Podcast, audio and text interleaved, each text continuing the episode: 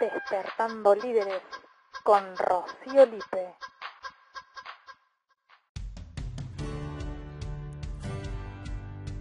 Te doy la bienvenida a un nuevo episodio del podcast Despertando Líderes. Este espacio para despertar y potenciar nuestro liderazgo personal. Mi nombre es Rocío Lipe, yo soy la entrenadora y creadora del desafío Líder Consciente y del programa de desarrollo personal al que pertenece el desafío que se llama Liderazgo BXM, para explorarse, para hacer un viaje de exploración interior. Bien, antes de arrancar con el episodio de hoy, quiero contarte que si te gustan estas eh, propuestas de, de, liderazgo, escuchar y encontrar y usar herramientas que te sirvan para mejorar, te espera un excelente eh, ebook para que descargues y trabajes en tu liderazgo personal. Ebook que podés conseguir en Instagram si vas a mi bio y descargas en la bio, en el link que hay. Si estás viendo este video eh, en YouTube, en la cajita acá de las descripciones, te voy a dejar también eh, el link para que lo puedas descargar y este ebook te va a ayudar en tu exploración personal. Es ponerle un punto de inicio a utilizar herramientas de liderazgo, a conocerte más, a empoderarte a partir de pasos. Este ebook se llama Los 10 pasos para convertirse en líder consciente. Entonces, tenés ese ebook disponible, no demores en descargarlo, porque además te espero un grupo de Telegram donde todas las semanas comparto al menos 6 contenidos extras donde les agrego valor, los acompaño en la exploración personal con ese ebook. Así que te espero en el grupo con la descarga y con mucho más contenido. Bien, vamos al episodio de hoy. El episodio de hoy tiene que ver eh, muy relacionado, muy de la mano con el episodio anterior que hablamos de la responsabilidad. Hoy de esa mano está el compromiso.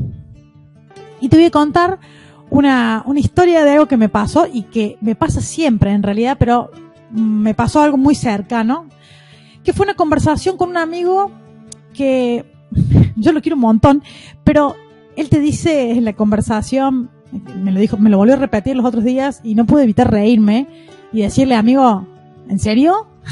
a él le pasa que te cuenta, como me contó la semana pasada en la llamada, que eh, está muy comprometido porque yo ahora empecé a comer mejor, empecé a comer más saludable, estoy súper comprometido con comer mejor. Qué bueno, amigo. Y estoy comprometido con el hacer deporte y arranqué el gimnasio. Wow, amigo, qué bueno. Y estoy comprometido con mi desarrollo personal y, y empecé a leer cosas. Miércoles, amigo, qué bien. Y estoy comprometido con una lista intensa, inmensa, gigante, de todas cosas a las que está comprometido. Y vos le seguís la línea y pasa que los compromisos se, le, caen, ¿no? Se le suicidan los compromisos. A veces en la primera semana, a veces en el primer día. Mm, yo no recuerdo que le haya durado un año. ¿eh? Yo lo quiero mucho, si me está escuchando del otro lado, eh, te quiero un montón. Eh, este sos vos. Pero eh, no puede sostener los compromisos. ¿Y qué pasa con no poder sostener los compromisos? O lo que él dice que está comprometido. Eh, él te dice, yo no entiendo nada, no entiendo qué pasa porque yo me comprometo con ir al gimnasio y después no bajo. Entonces me, me refrustra y no sigo. Ajá. Y yo me comprometo, pero después no, es como que no llegan los resultados. Claro, sí. Y es la lista así de todas las excusas por las cuales no sostiene los compromisos, que es porque no ve los resultados. Pero tiene la ecuación invertida. Entonces yo digo, no tenés los resultados, ¿por qué no tenés el compromiso? No es que no tenés, o sea, el compromiso se ve en tus acciones. Y así vamos a llamar al episodio de hoy. Eh, en tus acciones se ve tu compromiso o algo así, le voy a poner al nombre del episodio de hoy. En tus acciones se ve tu compromiso, en tu hacer se ve tu compromiso. Y tu hacer es lo que da los resultados, o sea, vos tenés los frutos de tu hacer. Si vos haces un mes de gimnasio, no vas a bajar 20 kilos. Si vos comes saludable una semana, no va a cambiar tu organismo en una semana. En algo sí, pero no el resultado que estás esperando. O bajas el objetivo a un compromiso que sí te podés tomar, o elevas el nivel del compromiso. Hay algo que está mal, amigo. O sea, yo te quiero, pero tu nivel de compromiso no alcanza para el objetivo que le estás poniendo. Y no tenés el compromiso necesario. No, sí, porque yo estoy súper comprometido, me dice. Pero ¿qué es súper comprometido, amigo? Porque si lo sostenes durante un mes, si eso es súper comprometido, le tenés que ajustar el objetivo a que tu súper compromiso dure un mes. Entonces ponete 100 gramos o 200 gramos de bajar, no 7 u 8 kilos en un mes, porque no es posible dado tu súper compromiso que dure 30 días.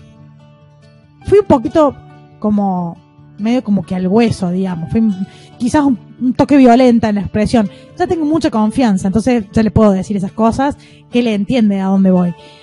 Pero en general, vamos en la vida diciendo, sí, porque yo estoy súper comprometido, no, porque yo estoy comprometido con esto y no entiendo por qué no sale. Y en realidad pasa que hay una distancia entre el compromiso que tenemos y el compromiso que queremos tener. Nos gustaría tener un nivel de compromiso, nos gustaría estar súper comprometidos. Pero si yo no veo resultados, ¿dónde estuvo mi compromiso? Sin duda estuvo en otro lugar o no alcanzó el nivel de compromiso para ese resultado. Es casi matemático. O sea, no, no hay forma que si vos no tenés el compromiso, no hay acciones, no llegues a un resultado. Hay, hay algo que, que está mal en la ecuación, que tenés que revisar en la ecuación. Y creo que seguimos sin tomar suficiente conciencia de lo que implica el compromiso.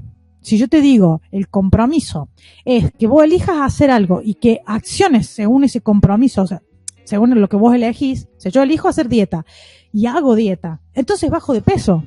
La ecuación es esto eh, más esto me da este resultado.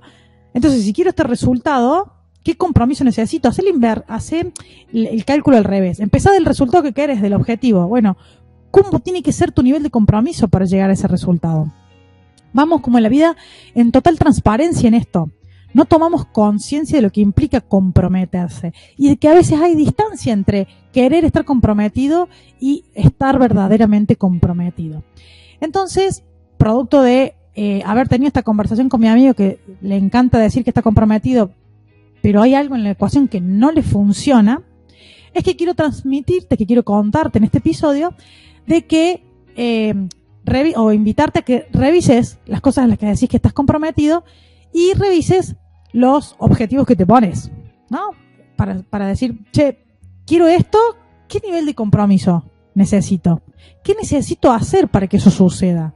No decir sí, estoy comprometido. O por ejemplo, me pasa de escuchar, eh, sobre todo cuando nos se refieren a los adolescentes o a los jóvenes, yo trabajo con jóvenes en la escuela de liderazgo y a veces escucho conversaciones de, no sé, de padres, de docentes, de la comunidad en general. Lo que pasa es que los jóvenes no están comprometidos, no tienen compromiso. yo digo, todos estamos comprometidos todos tenemos compromisos.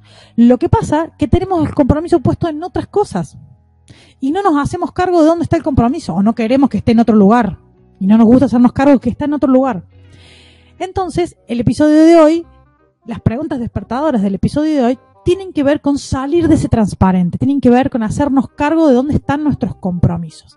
Entonces, la pregunta número uno es, ¿qué objetivo eh, te has propuesto o te, propones ahora, ¿no? que, esté en presente o que te haya pasado antes, y que no hayas alcanzado ese objetivo, ese resultado que querías, aún creyendo que estabas totalmente comprometido o comprometida. Ah, escribir, yo quería hacer eh, gimnasio y bajar tantos kilos, yo quería eh, comer saludable y, y, bajar de peso o estar bien o sentirme bien, yo quería un objetivo que te hayas propuesto y que tu compromiso no haya sido el que necesitabas para alcanzarlo.